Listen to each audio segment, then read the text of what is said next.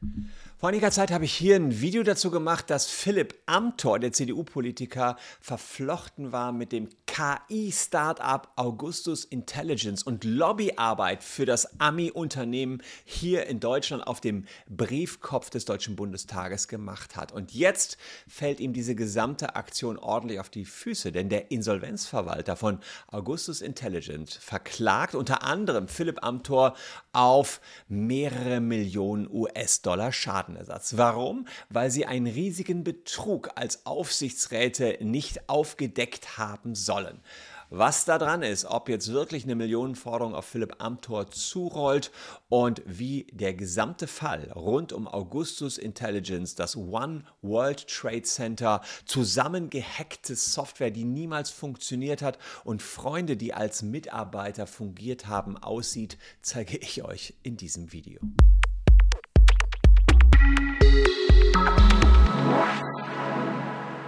Hallo, ich bin Christian Solmecke, Rechtsanwalt und Partner bei WBS Legal in Köln. Und wenn ihr Lust habt, mehr um den Skandal rund um Augustus Intelligence und Philipp Amthor zu erfahren, abonniert gern diesen Kanal. Ich hatte euch damals schon mal ent, äh, gezeigt, dass interne Unterlagen von Abgeordnetenwatch.de belegt haben, wie Philipp Amthor zum Türöffner von Augustus Intelligence wurde. Es ging damals um dieses Dokument auf dem Briefkopf des äh, Deutschen Bundestages, was geschickt worden ist an äh, Herrn Altmaier, den damaligen Wirtschaftsminister. So, und da wurde eben hier gesagt, lieber Peter, also vereinfacht gesagt, guck dir doch mal dieses tolle KI-Start-up an. Amthor hat damals gesagt, ja, ich habe doch gar kein Geld dafür bekommen, dass ich dieses Schreiben losgeschickt habe. Äh, später kam dann raus, dass er Aktienoptionen bekommen hat im Wert von 250.000 US-Dollar. Also äh, schon irgendein Gegenwert. Außerdem wurden ihm Luxusreisen bezahlt. Das stank irgendwie nach Lobbyismus und es wurden auch Transparenzgesetze in der Folge verschärft. Er wurde zwar angezeigt wegen Bestechlichkeit und Bestechung nach 108e Strafgesetzbuch, aber da ähm, gab es, soweit ich das gesehen habe, keinerlei weitergehende Ermittlungen, denn der Paragraph, der ist recht eng gefasst, so dass er hier auf Amtor nicht passte. Das war allerdings nicht Amtors einzige Verbindung, diese Lobbyarbeit zu Augustus Intelligence. Er war nämlich auch im Board of Directors, also dem Aufsichtsrat dieses mittlerweile insolventen Unternehmens. Das heißt, er hatte da auch einen echten Post. Posten. Und der äh, Insolvenzverwalter, das, der Laden ist mittlerweile pleite, verklagt ihn jetzt neben anderen Mitgliedern des Boards zu, wegen, Verabred wegen Betrugs, der Verabredung zu Betrug, wegen Vertragsbruch und Verletzung der Sorgfaltspflichten auf Schadenersatz in Millionenhöhe. Schauen wir uns mal die Hintergründe des Falls an. Denn der Fall ist wirklich spannend, muss ich sagen, und ziemlich abstrus. Das Unternehmen, das wurde schon 2018 gegründet, saß im 77. Stock des New Yorker One World Trade Centers. Das klingt gut, aber die Adresse soll wohl das Luxus-Apartment des Firmengründers Wolfgang Haupt gewesen sein. Der hat ähm, dort nach eigenen Angaben Software für Gesichts- und Spracherkennung betrieben. Er wollte das führende Portal für künstliche Intelligenz auf der Welt werden. Fakt ist aber, es kam niemals ein marktreifes Produkt auf den Markt, ja, also es wurde da nie richtig was rausgebracht. Fakt ist aber auch, dass Augustus Intelligence von 35 bis 40 prominenten Investoren 33,5 Millionen US-Dollar Venture Capital eingeworben hat. Unter anderem Ex-Bildchef Kai Diekmann hat investiert. Verteidigungsminister Karl Theodor zu Guttenberg soll 1,5 Millionen investiert haben. Und auch der frühere Präsident des deutschen Verfassungsschutzes, Hans-Georg Maaßen, stand dem Start-up nahe. Es gab Fotos aus Sommer 2019, die zeigen Haupt, also den Firmenchef, mit Maaßen und Amtor in einem Luxushotel in St. Moritz. Also da gab es in irgendeiner Weise schon immer sehr enge ja, politische Bezüge seitens Augustus Intelligence. Der Spiegel hat aber gesagt, äh, dass sie nicht nur über den Lobbyismus-Skandal damals berichtet haben von Philipp Amthor, sondern auch über andere Unregelmäßigkeiten in dem Unternehmen. Die hatten zwei Mitarbeiter befragt und die haben die, äh, das Unternehmen jetzt verklagt und sagen, die Geschäftspraktiken von Augustus Intelligence sind Betrug, Illegalität und Korruption. Ja, bei der Firma dreht es sich vor allem darum, hochrangig äh, politisch vernetzte Menschen an einen Tisch zu bekommen, um dann einfach nur Venture Capital zu generieren und Umsätze zu generieren für die Firmengründer, den Herrn Haupt selbst. Es gäbe keine Software, sagen diese ausgestiegenen Mitarbeiter, die man verkaufen könne. Die innovativen Programme, die da angeblich angeboten werden, stammen aus öffentlich verfügbaren Programmroutinen. Zusammengehauene Demo-Versionen seien das. Freunde seien als Mitarbeiter rekrutiert worden. Die sollen so tun, als seien die Mitarbeiter, damit Investoren getäuscht werden und man glaubt, da arbeiten mehr, als da wirklich beschäftigt sind. Ja, und als das bekannt wurde, zogen sich viele Prominente zurück. Es wurde kein Geld mehr da reingegeben. Firmengründer Wolfgang Haupt trat zurück und ein Jahr später, im April 2021, meldete die Firma in Delaware Insolvenz an. Die US-Börsenaufsicht hat die Ermittlungen aufgenommen und im Oktober 2021 kam es dann auch zur, äh, zur Insolvenz.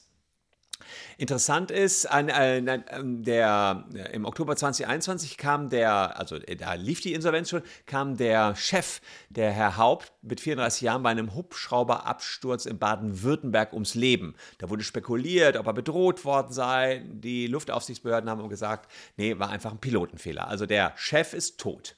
Ja, und im Namen von 15 teils sehr prominenten Investoren, wie zum Beispiel Karl Theodor zu Gutenberg, hat jetzt der Insolvenzverwalter Ende April in Delaware Klage eingereicht. Er fordert Schadenersatz in Höhe von mindestens 30 Millionen Dollar von den ehemals Verantwortlichen von Augustus Intelligence, unter anderem eben den, dem Board der Directors wegen Betrug, Verabredung zu Betrug und Vertragsbruch. Und ähm, hier sieht man diesen Fall, da gibt es, äh, die Zeitschrift Kapital hat das exklusiv aufgedeckt. Ähm, und hat hier diese Klage gezeigt, die in den USA angestrengt wird.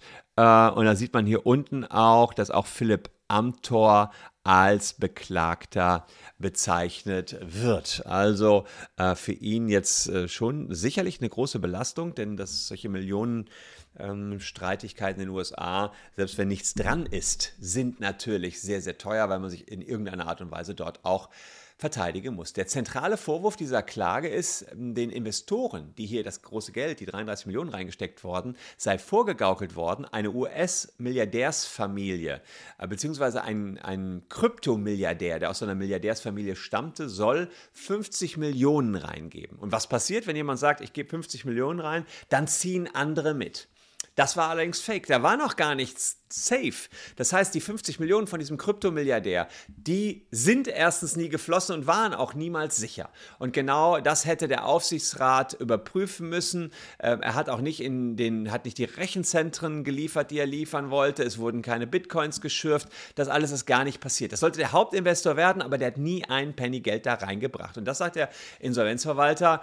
Das heißt, der hatte das niemals vor dieser Milliardär und ihr als Board of Directors hättet das doch gerne mal checken können, ob hier wirklich jemand diese Milliarden reingeben äh, sollte. Das ist alles nur ein großer Betrug. Die Masche, junge, smarte Gründer locken ältere, reiche Investoren mit falschen Versprechungen. Ganz einfach. Ja, und Geld für angebliche Zukunftstechnologien sollten gezahlt werden, aber es floss alles in die Kasse der Chefs dort. Und der Vorwurf auch an Amthor in der Klage, die falschen Versprechungen und Missstände seien unter anderem ihm auch bekannt gewesen. Sie hätten erst, also die Board of Directors, hätten es versäumt, effektive interne Kontrollen aufzubauen und seien ihrer Aufsichtspflicht nicht nachgekommen. Amthor bestreitet die Vorwürfe, sagt also, äh, da ist in meinen Augen nichts dran. Jetzt muss man eins verstehen, man ist schneller in Aufsichtsräten, als man gucken kann und äh, weiß wahrscheinlich gar nicht, dass man damit auch Verpflichtungen eingeht. So könnte es Amtor hier auch passiert sein. Aber wir haben tatsächlich auch schon bei uns in der Kanzlei häufig Aufsichtsräte vertreten, die sich plötzlich in strafrechtlichen Ermittlungen befunden haben und äh, gesagt haben, Moment mal, ich wusste doch gar nicht davon, dass, dass hier äh, so ein Schmuh läuft, aber die haben auch nichts getan. Die haben nur ihren Tantiemen äh, kassiert und haben sich mehr so als Berater gesehen, aber nicht als Kontrollgremium. Und das könnte jetzt auch Amtor auf die Füße fallen, dass er sich mehr als Berater, Lobbyist gesehen hat und weniger als Kontrollgremium. Jedenfalls, wenn man dem Insolvenzverwalter hier folgen sollte. Äh, interessant ist, einige Investoren, in deren Namen der Insolvenzverwalter geklagt hat, die waren gar nicht an so einer Klage interessiert. Zum Beispiel hat der Anwalt von Karl Theodor zu Gutenberg gesagt, äh, sie hätten keinen Zweifel an der Integrität und dem pflichtgemäßen Verhalten von Philipp Amthor. Ja, offenbar hat hier der Insolvenzverwalter alleine gehandelt. Das darf er rechtlich auch. Er muss also da nicht unbedingt die Investoren mit in Boot nehmen, denn die Investoren haben die Ansprüche an ihn abgetreten. Er soll ja retten, was noch zu retten ist. Und deswegen kann er hier auch klagen. Und Karl Theodor zu Gutenberg steht, auch politisch gesehen natürlich, im Lager von Philipp Amthor und macht ihm keine Vorwürfe. Gutenberg, Investor, Amthor, Board of Directors. Wobei ich nicht glaube, dass da hier irgendeine führende Rolle inne hatte, aber mitgehangen, mitgefangen, sagt man ja so schön.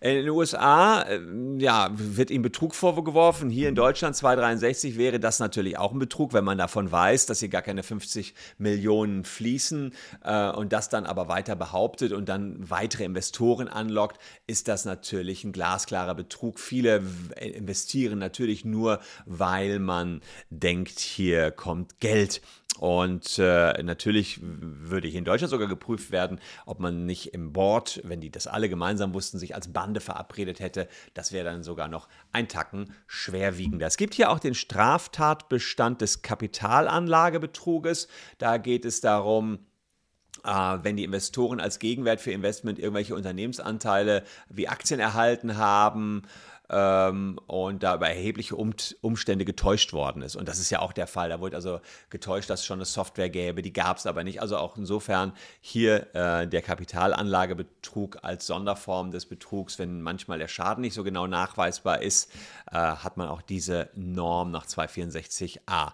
Ja, also warum Aktien gefallen sind, kann man ja nicht immer so ganz genau sagen. Deswegen hat man seinerzeit neben dem Betrug noch den 264a eingebaut ins deutsche Strafrecht. Und natürlich auch der normale Schadenersatzanspruch aus 823 Absatz 2. Da geht es darum, dass man gegen Schutzgesetze verstoßen hat. Und ähm, ja, der Kapitalanlagebetrug ist ein Schutzgesetz, also kriegt man hier auch einen Schadenersatzanspruch. Sprich, nach deutschem Recht, ähnlich wie nach US-Recht, sehr viele Möglichkeiten, sich das Recht, das Geld zurückzuholen für den Insolvenzverwalter, wenn man nachweisen kann, dass hier ja, die Verantwortlichen, die jetzt verklagt werden, von dem Schmuh wussten. Das wird die Schwierigkeit sein für den Insolvenzverwalter. Wie gesagt, Philipp Amthor sagt, ich werde zwar hier verklagt, aber ich wusste davon doch überhaupt nichts.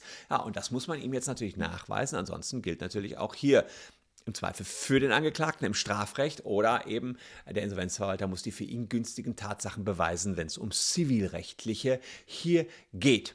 Außerdem, naja, wahrscheinlich haben die auch noch ähm, Vertragsverträge in irgendeiner Weise gehabt. Da sagt der Insolvenzverwalter, Vertragsbruch ist auch noch mit dabei. Also wenn die Klage hier durchgeht, ja, dann werden den Löwenanteil sicherlich die Erben des verstorbenen Firmengründers zahlen müssen, wenn sie das Erbe nicht ausgeschlagen haben. Ja, denn der soll am meisten sich aus der Firma rausgezogen haben.